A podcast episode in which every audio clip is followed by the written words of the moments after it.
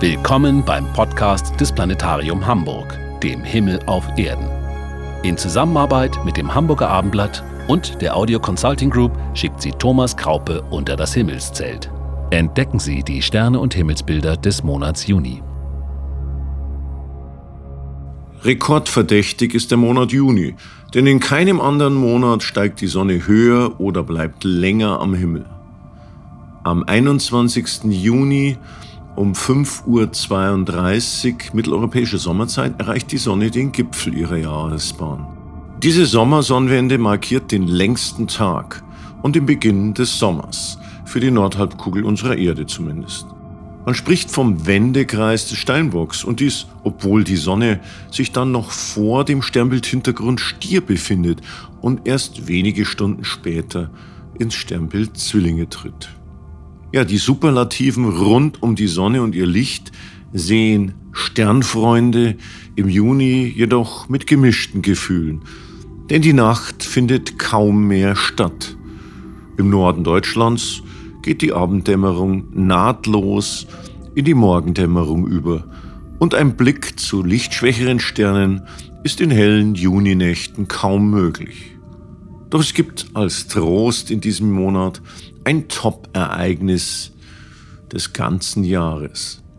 Eine Sonnenfinsternis. Am 10. Juni findet dieses kosmische Schattenspiel statt, als ringförmige Sonnenfinsternis. Ringförmige Sonnenfinsternisse treten auf, wenn der Mond überdurchschnittlich weit von der Erde entfernt ist, wodurch er zu klein erscheint, um die gesamte Sonnenscheibe zu bedecken. Dadurch bleibt entlang der Zentrallinie der Sonnenfinsternis ein Ring aus hellem Sonnenlicht um den Mond herum sichtbar. Kein Wunder, dass diese besondere Sonnenfinsternis zwei Wochen nach der totalen Mondfinsternis eines Supermoons, dem Superblumenblutmond, am 25. Mai war der, stattfindet. Denn einen halben Mondumlauf nach dem 25. Mai kreuzt der Mond also am 10. Juni als Neumond erneut die Linie Sonne-Erde und steht gleichzeitig dann nahe dem erdfernsten Bahnpunkt, was ihn dann bei Neumond eben kleiner als die Sonne erscheinen lässt. Die Zentrallinie der ringförmigen Finsternis verläuft am 10. Juni von den nördlichsten Regionen Kanadas Grönlands und des Arktischen Ozeans bis in den Nordosten Russlands. Außerhalb dieser nur wenige Kilometer breiten Zone ist eine partielle Verfinsterung der Sonne zu beobachten, die umso geringer ausfällt, je weiter man entfernt ist. So verdeckt in Süddeutschland der Mond nur rund 6% der Sonne, während es in Hamburg immerhin 17 und in Kiel bereits 19% sind. Die Finsternis beginnt bei uns zunächst kaum wahrnehmbar gegen 11.30 Uhr. Ja, in Hamburg exakt um 11.29 Uhr mitteleuropäischer Sommerzeit.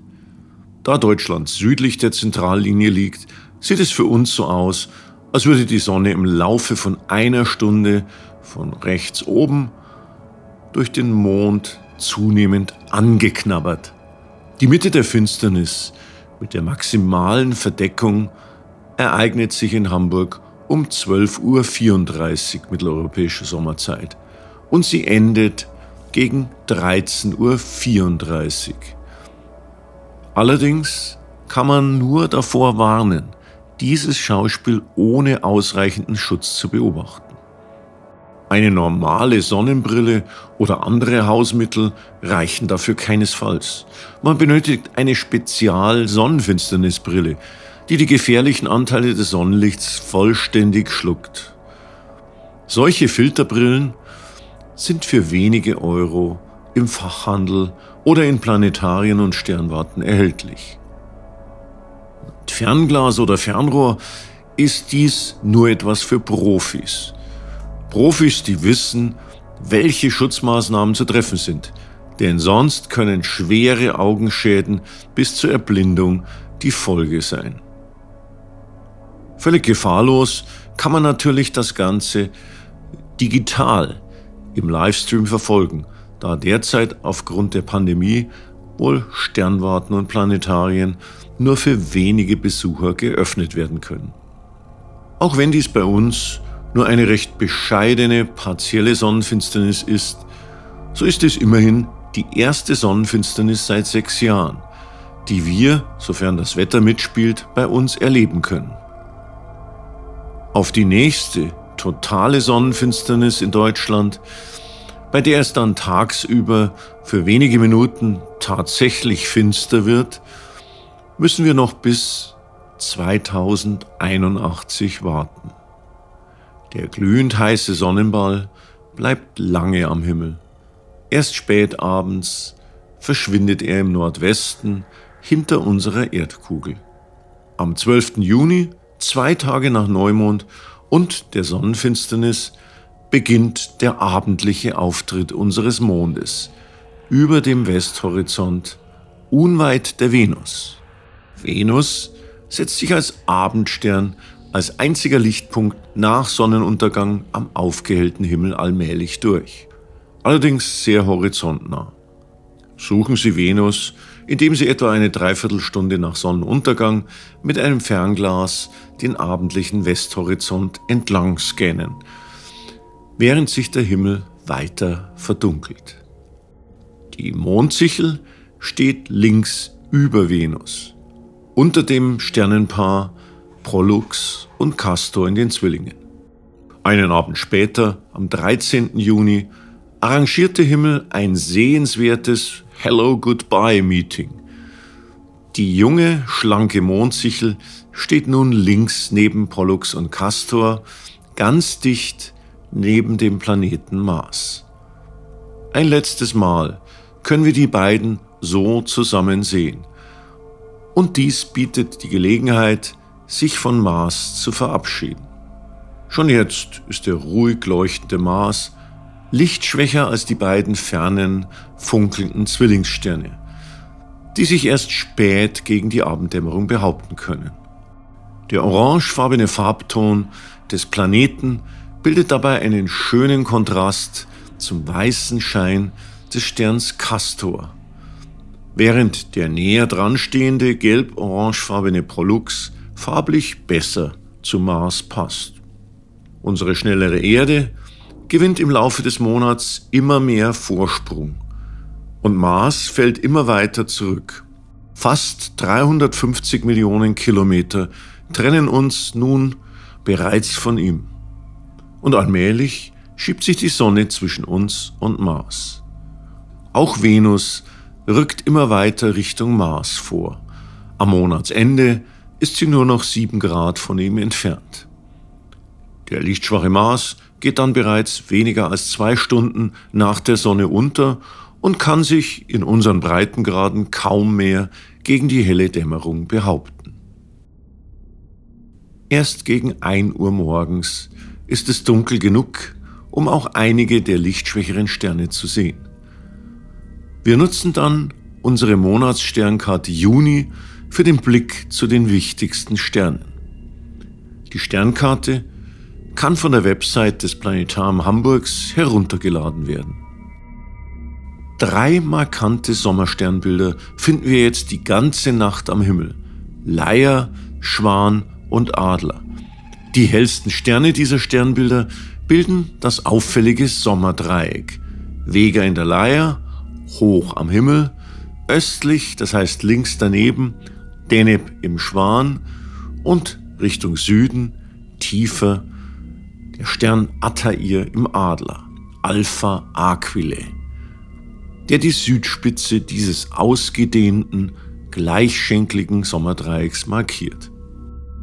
Attair, manchmal auch Altair genannt, galt bereits vor Jahrtausenden bei den Sumerern und Babyloniern als Adlerstern. Sehen Sie die beiden schwächeren Sterne, die knapp oberhalb und unterhalb von Attair liegen?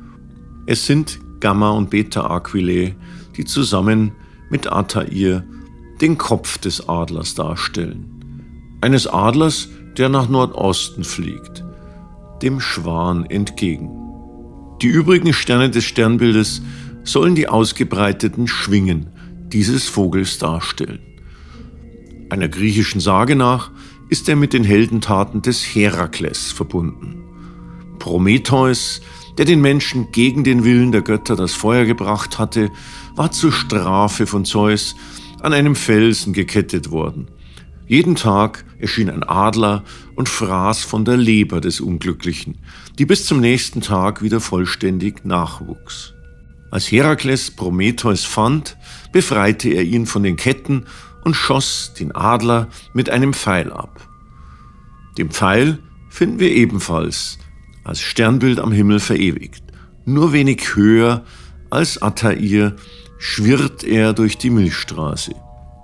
Die moderne Astrophysik ermittelte, dass der bläulich-weiße Stern Altair unsere Sonne um das Zehnfache an Leuchtkraft übertrifft und mit einer Oberflächentemperatur von 8600 Grad heißer ist.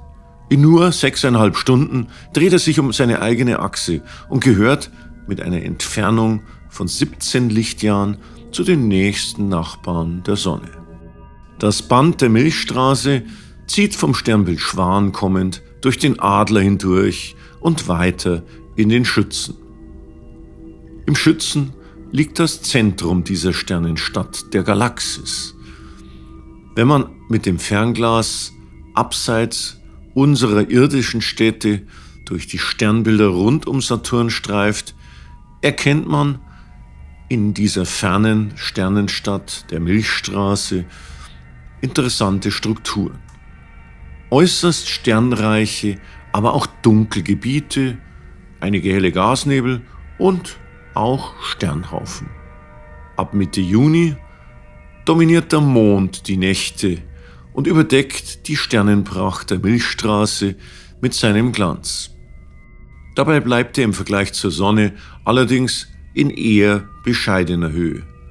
Zwei Wochen nach Neumond und der Sonnenfinsternis vom 10. Juni hat unser Mond schließlich einen halben Umlauf zurückgelegt und steht am 24. Juni der Sonne am Himmel genau gegenüber, als Vollmond. Dieser Juni-Vollmond wurde von den bäuerlichen Völkern Nordamerikas auch Strawberry Moon, also Erdbeermond genannt, da er in der Zeit stattfindet, in der Erdbeeren geerntet werden. Weil dieser Vollmond in diesem Jahr nur einen Tag nach dem Erreichen des erdnächsten Bahnpunkts eintritt, ist er nach den Vollmonden im April und Mai der dritte und letzte sogenannte Supermoon des Jahres 2021. Dieser Strawberry Supermoon erscheint uns ein paar Prozent größer und heller als ein durchschnittlicher Mond. Eine weitere Besonderheit fällt uns vielleicht noch mehr auf. Dieser Vollmond am 24. Juni ereignet sich nur wenige Tage nach der Sommersonnenwende auf der Nordhalbkugel. Und während die Sonne also am höchsten und längsten leuchtet, ist dieser ihr gegenüberstehende erste Vollmond des Sommers dann im Sternbild Schütze auch der tiefste Vollmond des Jahres, in der kürzesten Vollmondnacht des Jahres. Und gerade auch durch seine niedrige Stellung erscheint uns dieser super Erdbeer-Vollmond noch zusätzlich größer als sonst.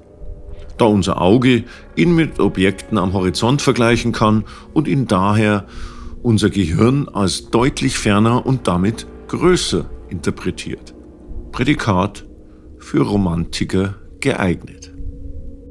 Alle Nachtschwärmer, die ab Mitternacht den Himmel beobachten, werden auch zwei recht helle Lichtpunkte nicht übersehen, die im Südosten auftauchen.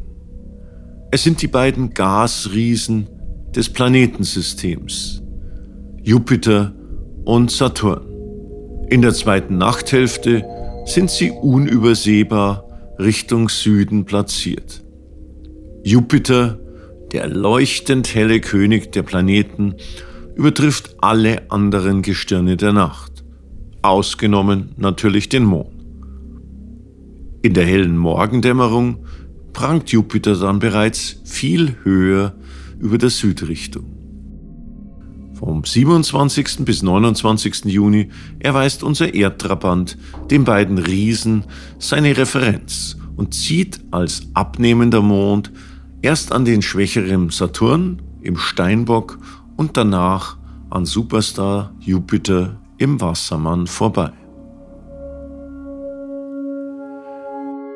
Dies war der Sternenpodcast aus dem Planetarium Hamburg für den Juni 2021. Mehr zum aktuellen Sternenhimmel und zur Sichtbarkeit der Planeten können Sie wie immer im Planetarium Hamburg erfahren. Klare Sicht wünscht Ihnen Ihr Thomas Kraupe.